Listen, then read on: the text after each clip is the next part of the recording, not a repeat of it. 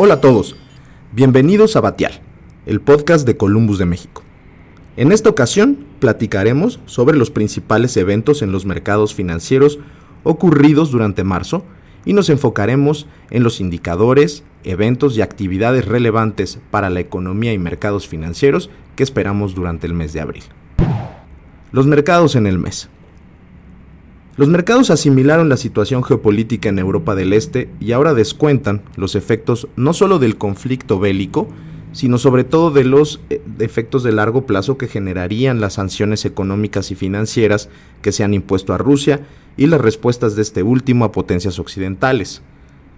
En este sentido, una de las principales consecuencias ha sido el aumento de los precios de commodities y con ello una mayor persistencia de la inflación a nivel global, a lo que los bancos centrales, tanto desarrollados como emergentes, han respondido con una restricción monetaria más acelerada aumentando tasas y retirando los estímulos extraordinarios implementados durante la pandemia.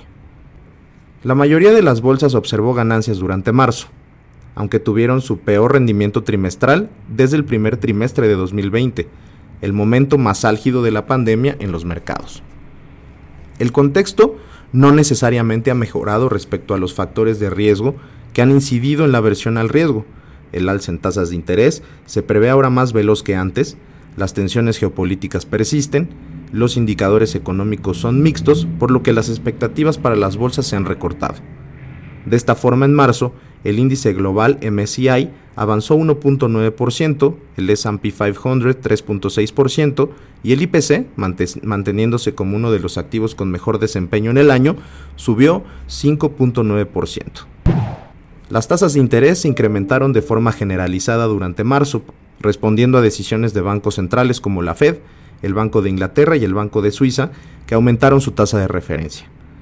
Estos aumentos se han concentrado en la parte corta de la curva de rendimiento, aunque también la parte larga lo hizo, aunque en menor proporción, lo que ha mantenido el aplanamiento de la curva de rendimientos en dólares y un caso similar para la curva en pesos.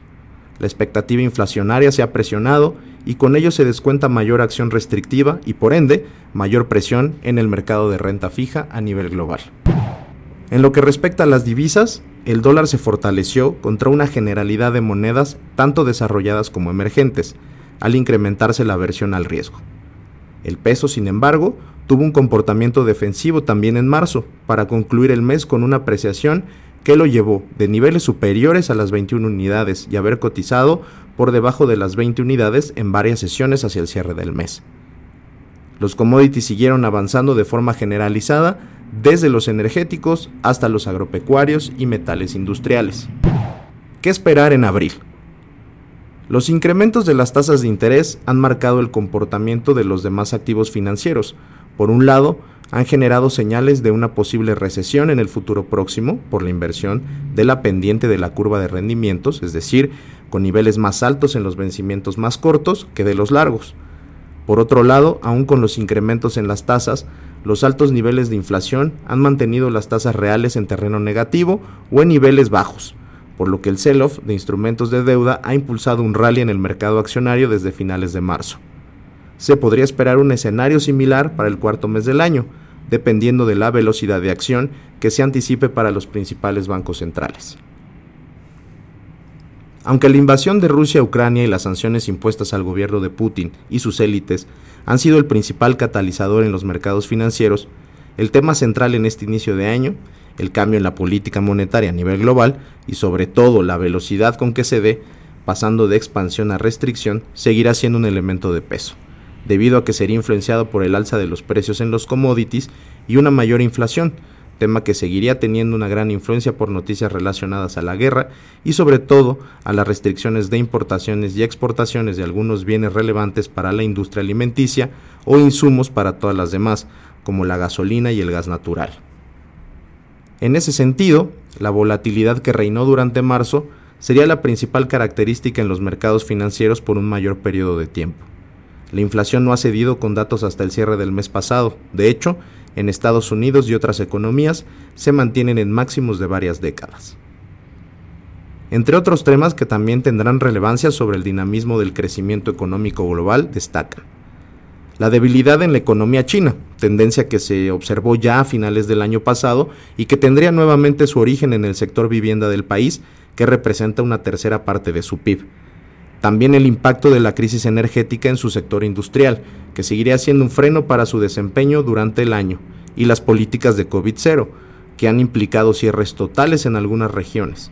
Podrían tener incidencia en un crecimiento menor a lo pronosticado en el gigante asiático, sobre todo después de intensificarse en lugares densamente poblados como Shanghái. Y por otro lado, la salida de estímulos fiscales en un escenario donde con los incrementos en las tasas de interés, que son el costo del dinero, se vuelve cada vez más costoso mantener déficits. Finalmente, hablemos de México. La presión generada por la política monetaria relativa y una inflación elevada, sobre todo por las perspectivas de que se mantenga en ese nivel por un periodo prolongado de tiempo y que no converja la meta de largo plazo de Banjico hasta prácticamente 2024, seguirá anticipando un nivel de cierre de 2022 de la tasa del Banco Central en 8.5 o 9%, según lo descuenta hoy el mercado.